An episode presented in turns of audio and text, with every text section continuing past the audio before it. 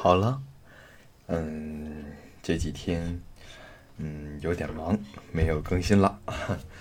现在啊，今天得空啊，给我宝宝再接着录音频。那么，在听故事之前，请先检查一下自己现在有没有盖好被子，手机准备调试到合适的音量，还想不想上厕所？来。我等你两秒钟啊！定好闹钟啊，给手机充好电。好了，今天呢，我们来讲第十七章啊，一个和尚，十个帮。我是一个挺爱看书的人，不过上学那会儿，数学、英语、化学什么的。这些呢，呃，我都比较差，哈。要说语文和历史这类的科目，我呀还是挺喜欢的，连老师都说我偏科，说我以后成不了大学生。我觉得老师啊说的特别准确，我是真的很喜欢《西游记》。当初为了说这本书，我看了好多和《西游记》有关的书，不管是民间传说，还是大唐三藏取经诗画，《西游记前传》《西游记后传》等，反正各式各样的东西呀，都看了，也顺便了解了一下不同的作者。站在不同的角度，是怎么去设计自己的故事的？《西游记》说的是唐太宗李世民，什么李世？李世民在位期间的故事。李世民呀，确实非常拥护佛法。传说。他当时建了四百多座寺庙，供养的僧人不计其数，对待出家人也特别的尊重。据说唐太宗乃曾经啊说过这样的话：“说出家真乃大丈夫，尤胜公孙将相。”意思是啊。出家人才是大丈夫，啊，比这些王公贵族都厉害。但是不久之后，李世民就发现有一些僧人啊不守法规，啊，修行不如法，所以他心里面不太愉快，心情呢也就不美丽了。对佛教的供养逐渐减少，他呀就是觉得出家人与他想的呃不一样，说嗯你们怎么能这样啊？所以呀，李世民曾问过玄奘法师，说我供养这些凡僧，是不是也能得到福呢？哼。要不说玄奘是个大师呢，他回答的呀特别好。他的原话是这样的：说昆山有玉，混杂泥沙，丽水生金，宁无瓦砾；土木雕成罗汉，敬之则福生；铜铁铸就金融。悔之而有罪。尼龙虽不行雨，其雨须助尼龙。凡僧虽不能降福，修福须敬凡僧。这几句话呀，说的特别高明。真的，咱得承认，人家玄奘确实是个啊大法师。这几句话的意思。仔细琢磨，就能发现其中蕴含着呃很多的道理。啊，这几句话呀，说，呃，有一个，呃，曾经的小故事，啊，是相同的道理。这个故事说的是，曾经啊，啊，有一个和尚，他呢被冤枉了。后来就有人问和尚说：“你被冤枉了这么久啊，名声扫地，为什么不解释什么呢？”和尚就回答说：“出家人功名利禄都是身外之物，啊，我被误会了。”啊！但我解了别人的困，那就是善事儿，啊！而且就算我解释了，也没人会听，更没人愿意听。人们总是习惯按照自己的所闻和理解去做出判别，而且每个人啊都很固执。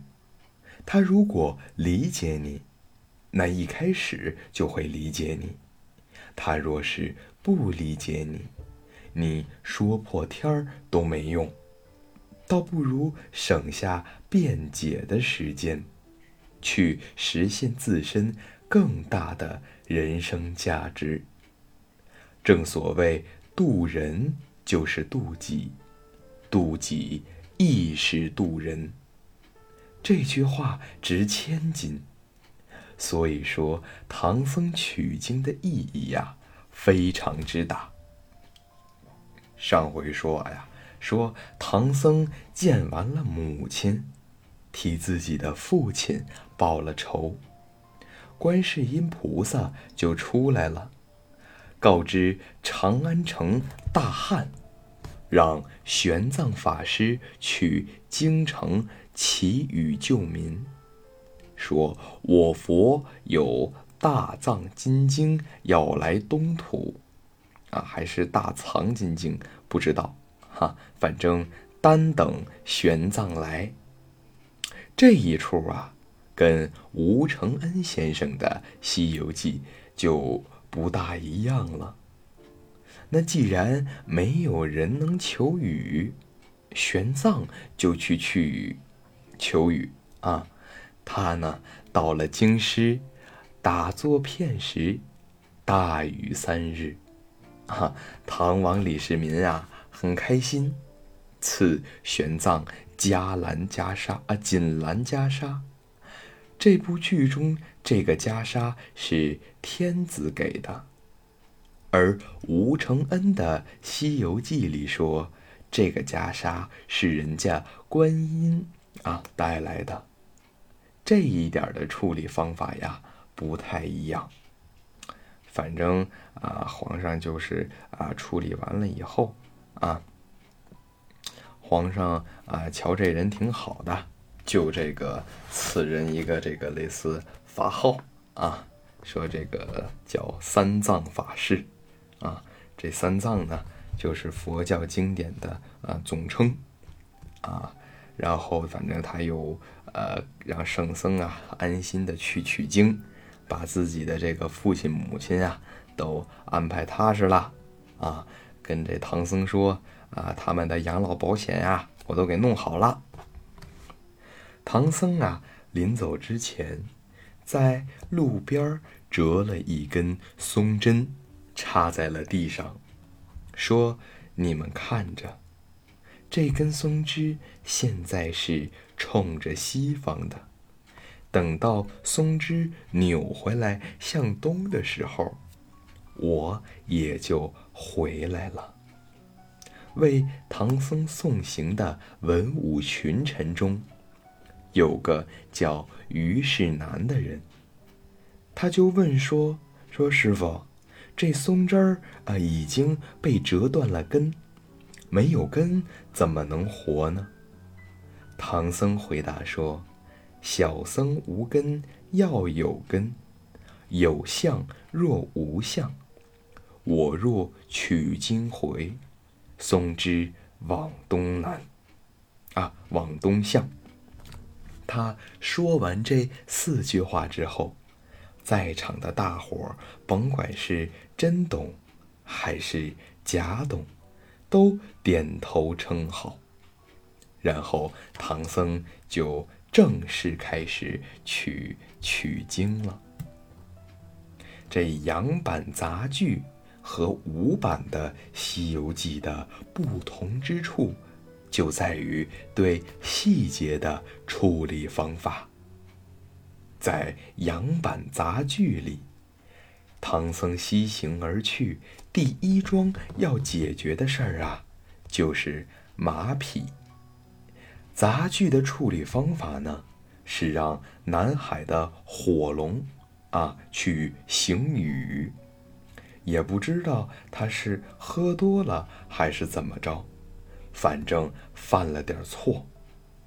玉皇大帝就急了，啊。把他搁在这个斩龙台上啊，要给斩了。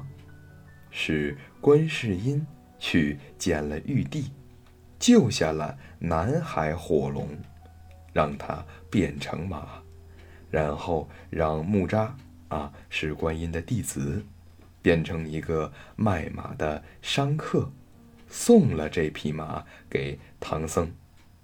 这金吒。刚才说到的木吒和哪吒是三兄弟，木吒呢是哪吒的二哥。这一出词为火龙护法西天去，白马驮经东出来。不好意思，最近没怎么录了，嗯，嘴有点瓢。元杂剧在处理这个地方的时候。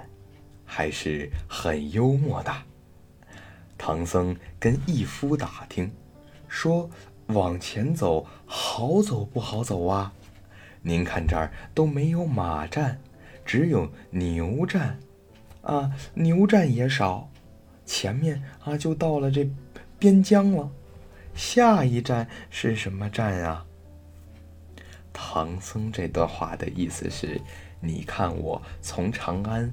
一路走来，走了那么长时间了，每一路啊啊都有站，之前一直是马站，驿站里边有马，我呀可以租马换马，让马呢吃草休息。后来马都没有了，只有牛站了，没有马就换牛来骑，也可以。但是，咱这些日子，我突然间发现，这怎么连牛站都少了呀？再往前走，那就是边疆了，出了大唐的地界儿了。这下一站是什么地方啊？义夫啊，就是这个啊，西行路上驿站里边的这个工作人员，啊。这义夫就回答唐僧的话，回的也挺可乐的。他说：“师傅，您再走一个月，前面是驴站，驴站过后是吐蕃的地界，是狗站。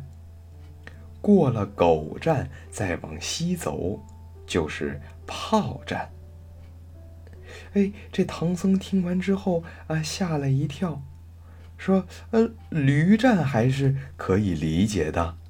你看，呃，前面的牛战，啊，骑牛走路虽然慢了一点儿，但也比自己走强啊。牛不多了，那就换成驴战，呃，租个驴，骑驴赶驴也行。那过了驴站，只有狗站了。嗯，是不是？狗拉犁的，呃，狗站啊，不过这，好歹也算啊交通工具吧，啊，但是再往前这个炮站又怎么理解呢？哼，所以说呀，这个义夫的这几句话很有意思，我也不知道当年杨先生是怎么设计这出戏的。原文是这么描述所谓的炮战的：六根木桩做一个架子，一根长木做炮梢，捎上一个大皮兜，在这个呃长木啊，呃刚才说的是长木，可能说错了，在这个长木上啊，坠铁啊，坠铁锤一万斤，使臣道，一交醋翻啊，也就把绳子绑了啊，入兜炮啊，呃，我就不说别的了，嗯，这是个不常解释啊，什么意思呀？反正啊，就是这个过去，哎，有点类似于投石机啊，拿这投石啊，哈，让让人坐这兜里头啊，一下给人给扔出去。现在大家一听这炮战啊，就知道是呃说着玩的了。但是在元杂剧里，这唐僧说，说得怕起来。怎得一匹长行马，不连几钱啊？呃，请其一拓，买来驮载，省得打炮送小僧。这话的意思是啊，炮战这玩意儿要活活吓死我。我虽说不值什么钱，但随便卖个什么交通工具给我都行。千万别送我归西呀！嗯，可能前面的这点东西啊，让宝宝有那么一点烧脑，可能会影响宝宝啊这个呃睡觉。那嗯，老公往后面尽可能讲的不那么迷糊，也赖内容，也赖我啊。所以要是没睡着，就可以去听下一期。这。杂剧《西游记》的作者杨先生，好戏谑啊！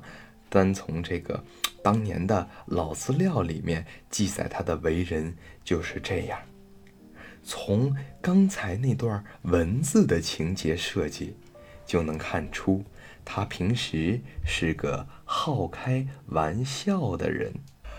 总之啊，这个唐僧啊。反正就就就没辙呢，木着来了，啊，他呢就是要卖马给唐僧的人。唐僧看见他就说：“说你这马这么好，我没钱买呀。”啊，木吒就说：“我可以赊给你。”那唐僧又说：“说我又不认识你，你怎么敢赊给我呢？”木吒听了这句话之后，便说：“既然你不认识我，那今天呀，我们就认识认识。我呢，不是凡人，啊，我呀是观音菩萨的徒弟，叫木吒。马呢，不是凡马，是南海火龙三太子。行雨的时候犯了错误。”啊！但原本要斩首啊！但是我们向玉帝呀求情，让他变成白马，托你取经去。你过来看看。木吒说完，便消失了。唐僧这才相信他说的话，就把这匹马留下来了。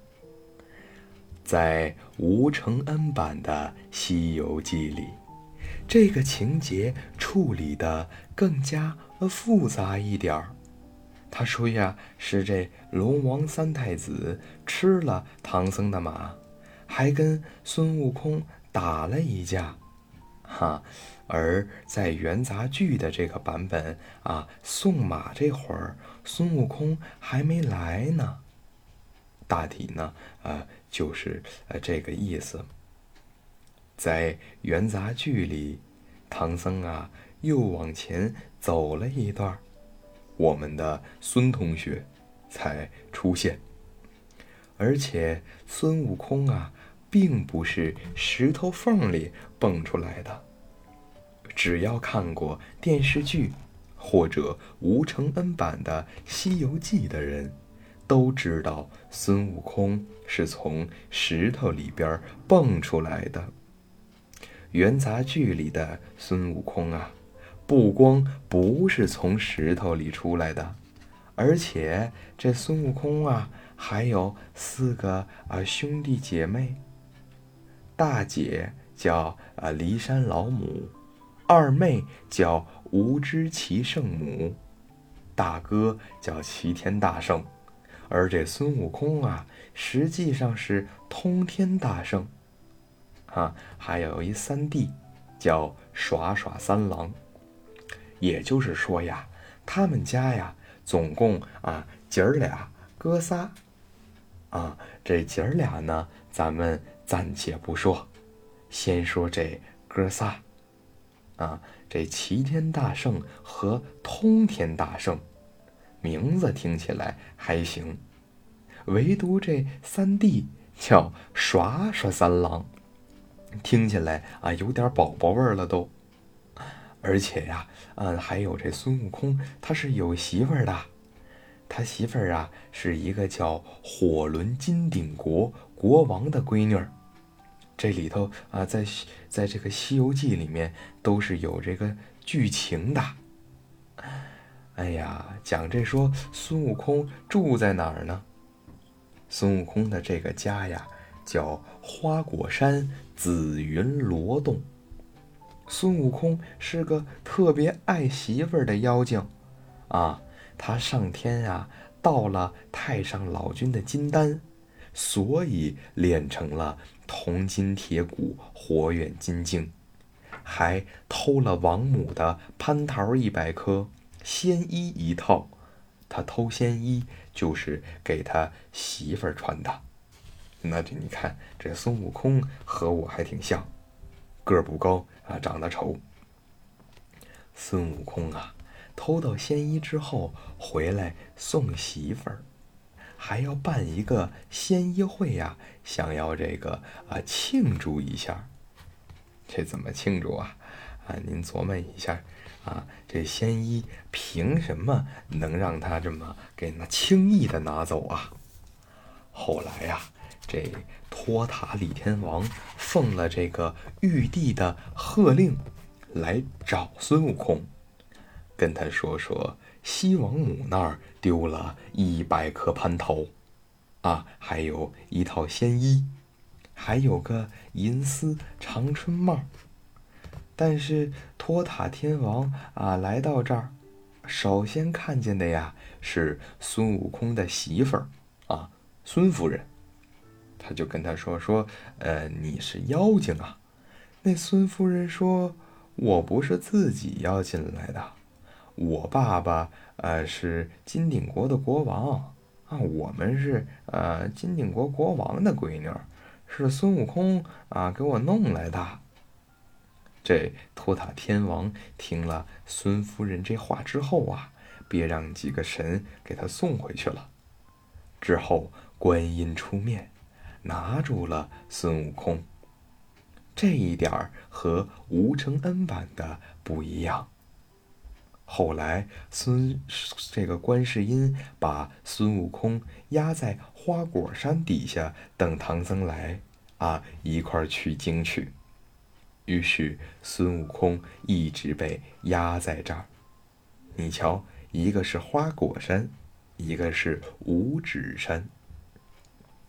嗯，被压在山下等唐僧的这一段，大体上啊差不多。反正就是等到唐僧来了之后，见到了孙悟空，啊，孙悟空呢说的话也很有意思，啊，当时唐僧跟他说：“说我要救你，你呢便是我的弟子，我呀要带你一起去取经。”原文里，孙悟空问了唐僧这么一句话：“说你爱弟子吗？”你看，孙悟空这话问的，说你根本想象不到，这可是元杂剧出现的原词儿。孙悟空问唐僧爱不爱自己，啊，这孙悟空说的也很有意思。